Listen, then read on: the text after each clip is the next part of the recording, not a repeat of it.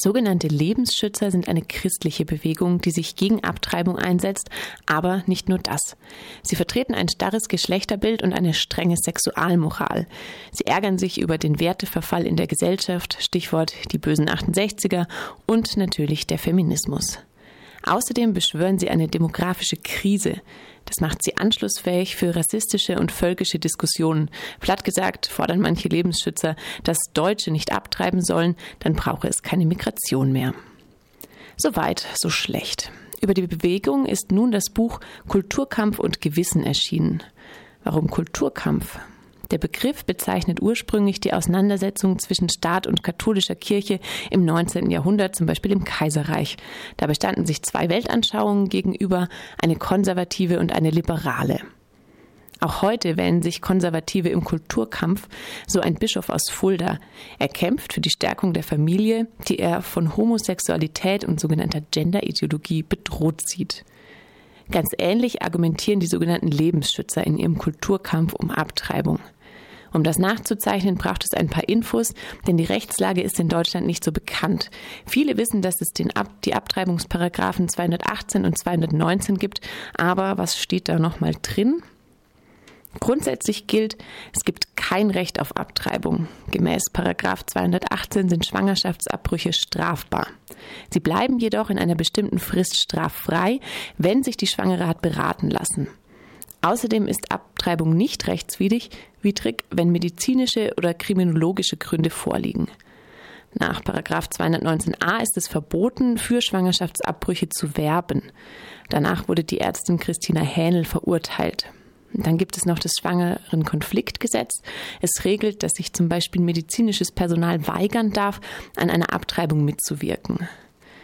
Ganz schön kompliziert, und ein fauler Kompromiss finden die Autorinnen von Kulturkampf und Gewissen. Doch diesen angeblichen Kompromiss haben nun keine Feministinnen, sondern die Lebensschützer aufgekündigt. Was sind ihre Argumente? Erst einmal vereint die Bewegung das Christliche. Nach außen argumentieren sie aber immer stärker medizinethisch.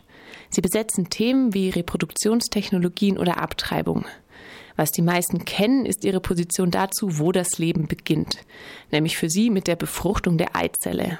Ein Achtzeller ist für sie dann schon ein Kind. In dieser Logik ist Abtreibung für sie Mord und Sünde.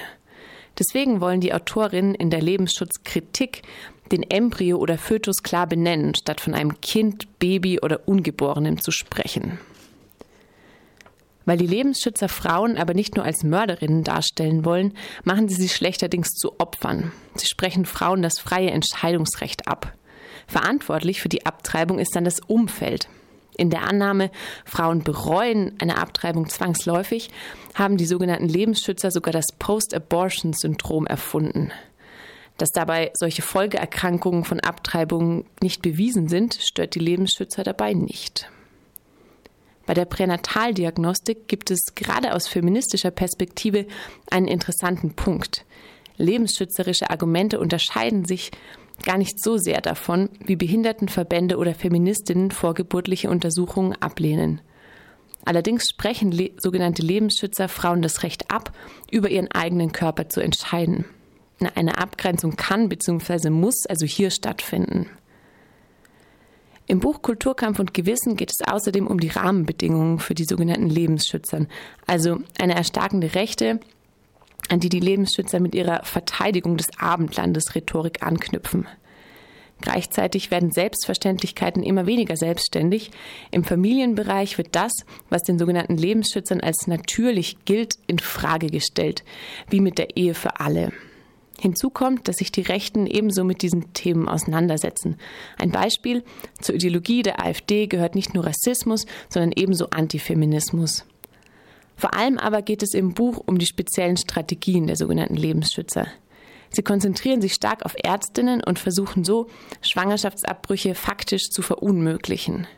Sie appellieren an deren Gewissen, bedrohen sie oder ziehen gar gegen Ärztinnen vor Gericht, wie im Fall Hähnel und zwar um sie davon abzuhalten, Abbrüche durchzuführen. Oder sie versuchen selbst Ärztinnen von ihnen in Schlüsselpositionen zu bringen, die Abtreibungen dann zu verhindern versuchen. Bereits jetzt sind Frauen in ländlichen Gebieten lange unterwegs, um eine Ärztin zu finden, die die Abtreibung durchführt.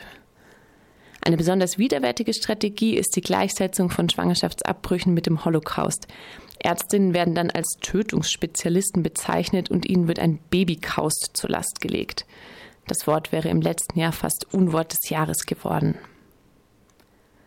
Auf 160 Seiten bietet das Buch eine gute Übersicht über die Strategien der Bewegung, die mit vielen Beispielen aufgezeigt werden.